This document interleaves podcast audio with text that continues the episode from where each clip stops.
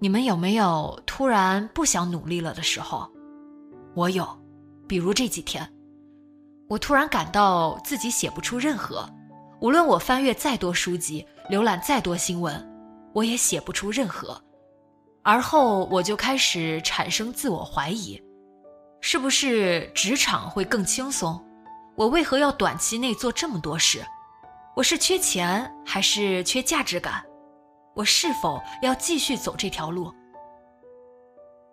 此前遇到过这种情况，我都会不断反复，越想越走不出这个思维怪圈。但如今遇到不想努力的情况，我会索性关掉电脑，也不看电视，把所有书籍都放书柜里。在 Shell 从我家下班回家后，我抱着猫窝在沙发里放空，什么都不想，只想静静的躺着。而后我就听到猫挨着我呼噜呼噜，那一刻，我又突然觉得，自己还是很有价值的。毕竟我赚够了钱，给猫提供了一个不用来回搬家的居住场所，而且挨着我打呼噜的它，很明显因为我的存在感到了心安。我劝慰自己说，这都是暂时的，调整一下，元气满满的状态总会再回来。似乎每个人都会有间歇性不想工作的时候，但这个时代的我们总是很难正视这种状态，于是就在不断纠结和不安中变得更加焦躁。社交网络的发达加剧了我们的焦躁情绪，因为即便你再努力，你也会看到比你条件更好、起点更高的人，比你还要努力，都不需要开电视。只是打开朋友圈，就会看到某某月入十万加了，某某又购置了新车，某某毕业三年就在市中心买房，似乎全世界都是人生赢家，只有自己是个不折不扣的 loser。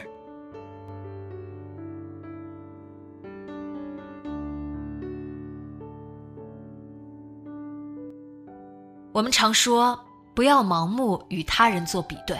而是要跟过去的自己做对比，只要今天的自己比昨天的自己进步了，那就是成功，就值得肯定。但实际生活中，我们被各种信息包围着，又不可能完全不去对比。尤其当互联网上明码标价说几几年出生的人孩子应该多大，存款应该有多少元，或者所在城市平均工资结果展现的时候。都会不自觉的去跟现在的自己做比对，高于标准还好，若是低于标准，自嘲拖后腿的同时，内心更是刮起了龙卷风，久久不得平静，似乎无论自己如何努力，都达不到社会的最低标准。但仔细想想，努力的意义究竟是什么？真的是为了能够迎合这个社会的标准吗？并非如此，在我看来，努力的意义就是提升自己的价值感，让自己过得开心幸福，这就足够了。社会暂且可以用资产多少来评判一个人是否成功，而我们自己大可不必。大家都是普通人，开心快乐才是最重要的事。生活丰俭由人，幸福感并不只是来源于资产集合。更来源于你对向往生活的坚定与决心。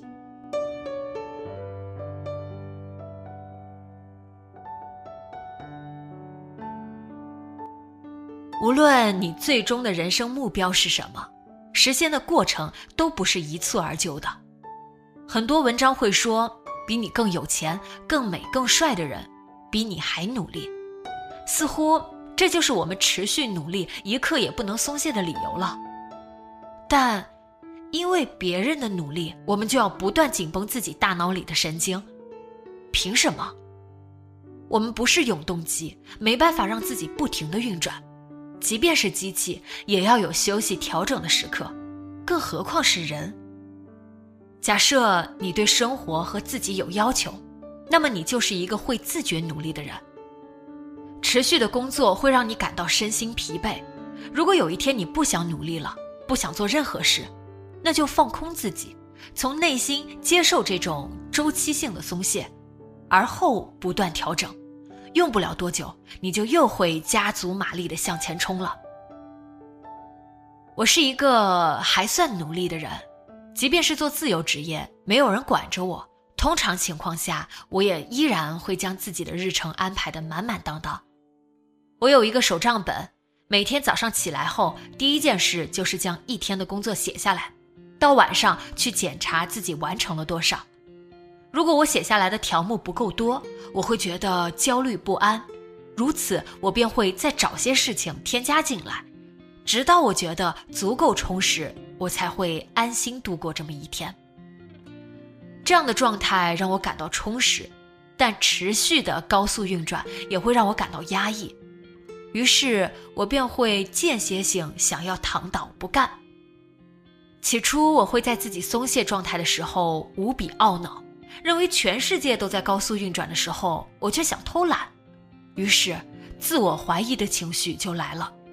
而后不断调整，竟然也慢慢学会了接受自己的偶尔不努力，并且当你学会了享受这段不努力的时光。反而能更快的恢复元气。突然不想努力了，做些什么事能够快速恢复元气呢？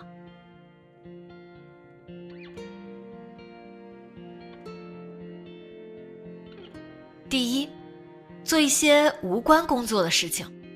工作不下去的时候，不要强求自己，因为此时你强迫自己做出来的工作，成果一定不会令自己满意。我家有一个小花房，我养了一些花，还做了几十棵多肉植物叶插。不想工作的时候，我就去花房给花擦叶子，观察多肉叶片又长大了多少，或者给大的植物松松土，开开窗透透气，和美好的事物待在一起，心情也会瞬间变好。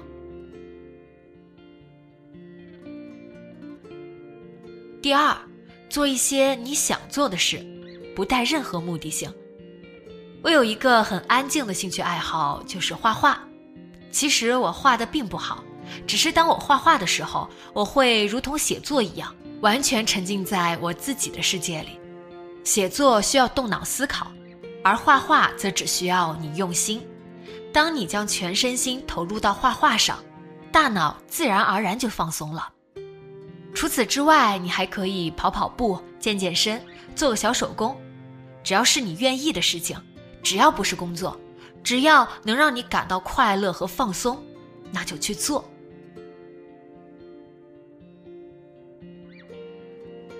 第三，随意的去读一些书，看场电影。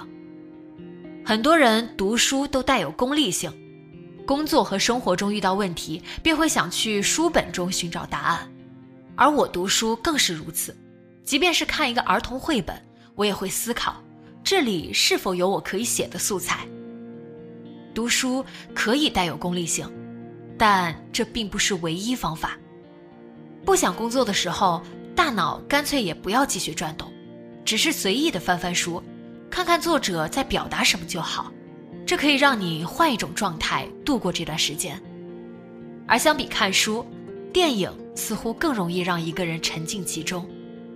我不想工作的时候，会在豆瓣找一个评分还不错的韩国爱情片，因为无需动脑，还会有很唯美的故事和画面。我会在这段时间里完全不思考故事逻辑，只是享受观影过程。第四，细数生活中的小美好与近期的成就。任何人的生活都不止一面。有不顺心的地方，就一定有想到就能笑出声来的小美好。不想工作的时候，不妨回忆一下你的开心事，或者把近期做过的、做成功的事情写下来，哪怕只是一个很小的点，也会让你重拾信心。懂得努力、坚持努力是好事，但同样不要否定，突然不想努力了也属正常。任何人的人生都不会是一条直线，一马平川反而没有意义。状态好时快马加鞭，不想努力时便享受悠闲，如此张弛有度才是人生最好的状态。